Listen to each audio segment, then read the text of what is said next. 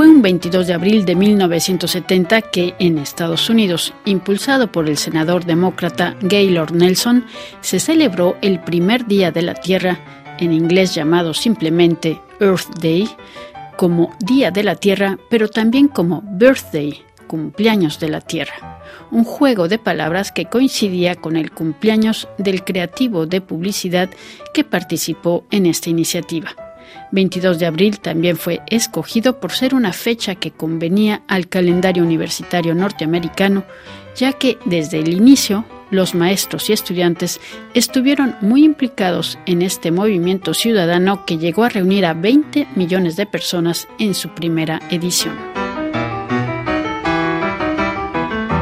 El Día de la Tierra es un evento anual que se sigue celebrando cada 22 de abril para demostrar el apoyo a la protección del medio ambiente e incluye un amplio abanico de eventos coordinados a nivel mundial por la organización earthday.org.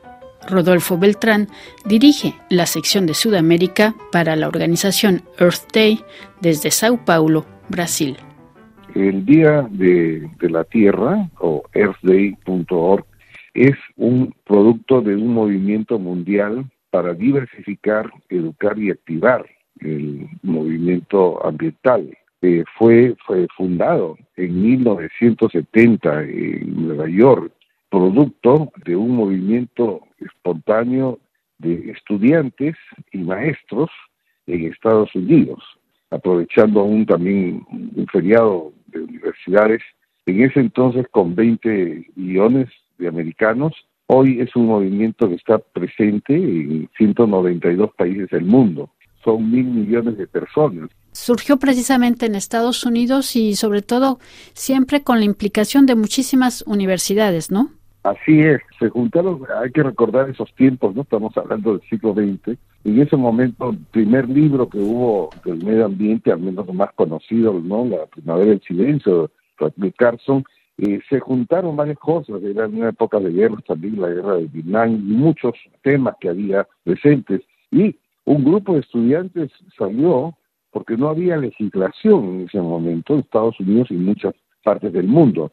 Y justamente se unieron eh, estudiantes, maestros, hay una cosa de la base espontánea, y se unieron también con especialistas y bipartidarios, ¿no? En todos Estados Unidos, y salieron a las calles, una multitud en, Nueva York, y justamente buscando derechos, legislación, acciones contra el cambio climático, ¿no? Que hasta el momento no eran. Con todo eso se inició pues todas las actas del medio ambiente, calidad del aire, calidad del agua en Estados Unidos y además en otros países también en Europa que ha habido avances, ¿no? No somos la única organización, pero sí es la más extensa y la que más convoca y conmemora en el mundo este día.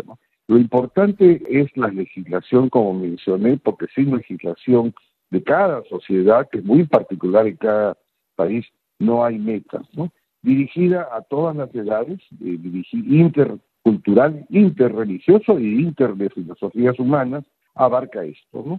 Hoy en día tenemos nuestra oficina principal en Washington, D.C., pero tenemos pues, oficinas y también voluntarios y eh, miembros honorarios en todo el mundo. ¿Esta organización es independiente de las Naciones Unidas? ¿Es algo privado? Sí, esta es una organización sin fines de lucro, desde su fundación, eh, sin fines de lucro, que abarca todo tipo de académicos, profesionales, estudiantes, pues una ONG, no, no es gubernamental, pero sí ha sido reconocido el día en sí por las Naciones Unidas. Y cada 22 de abril se conmemora eh, en el mundo, en muchas agendas, está como el Día de la Tierra.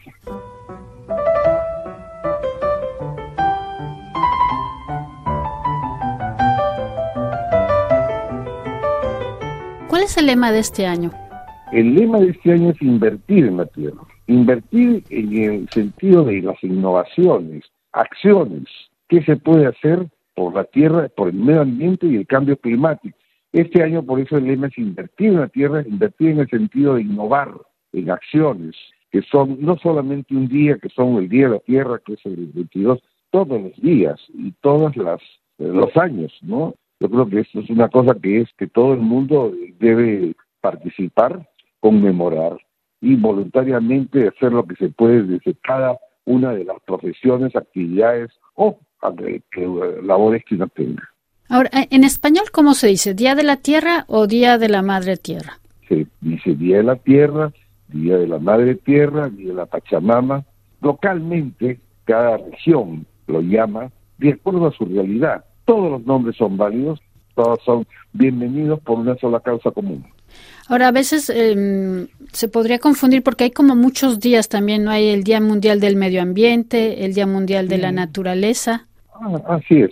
Son en otras fechas, todos son válidos, tanto la hora del planeta como el Día de la Tierra, como el Día de la Educación Ambiental, ¿no? Hay un calendario oficial de las Naciones Unidas y de cada país. Entonces todos son respetables. Este que es el más eh, difundido, su concepto, a nivel mundial, como una, digamos, un apoyo a esta causa. Y se puede decir que también es el más antiguo. Sí, es el más antiguo. Estamos hablando de 1970 es el primer, eh, digamos, este Día de la Tierra que se conmemoró como evento ecuménico para diversificar, educar y activar, ¿no? Entonces creo que en ese sentido sí es el, el más antiguo y la era moderna.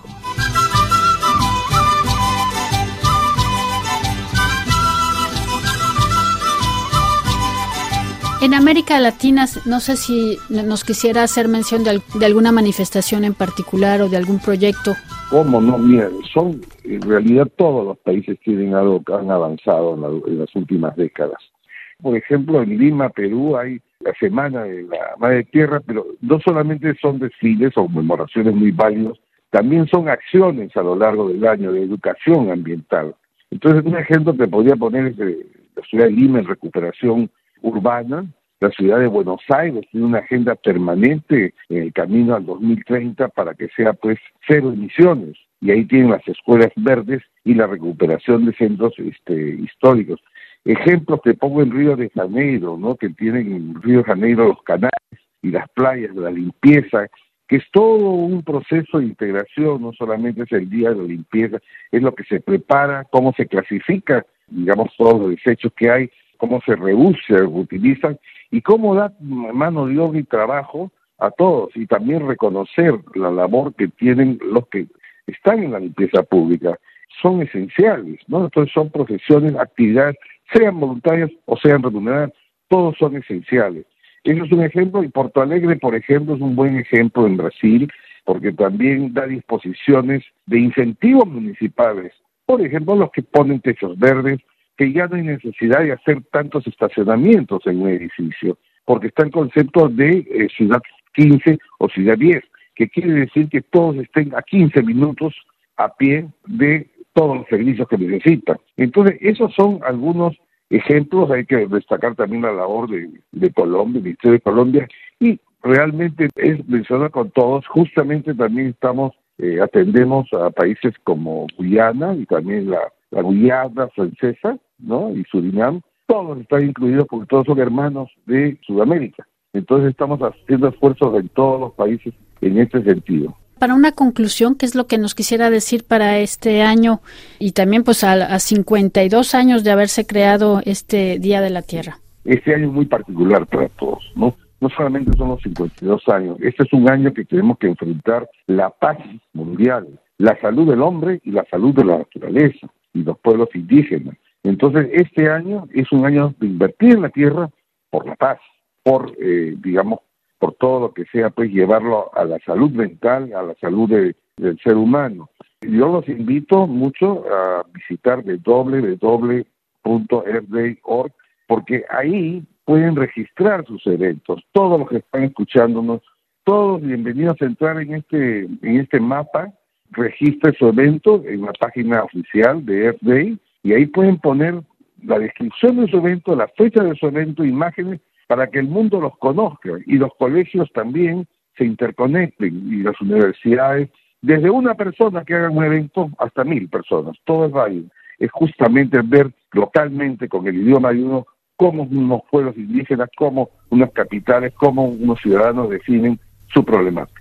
¿Podrías decirse que un elemento también importante de este Día de la Tierra es un poco todas estas iniciativas ciudadanas? Justamente es un factor determinante, el compromiso, acciones y compromisos ciudadanos. Ahí no solamente incluimos a maestros y alumnos, eh, incluimos los educadores que trabajan ahí en servicios, los padres de familia, los exalumnos y los vecinos. Ahí va desde el adulto mayor, el abuelo, la abuelita, el niño. Tenemos gran participación de niños, ¿no? Eh, entre nuestros socios honorarios y también de los padres de familia. Entonces, es una cosa intercultural, pero que es muy importante este tipo de, digamos, con programas como de ustedes, ¿no?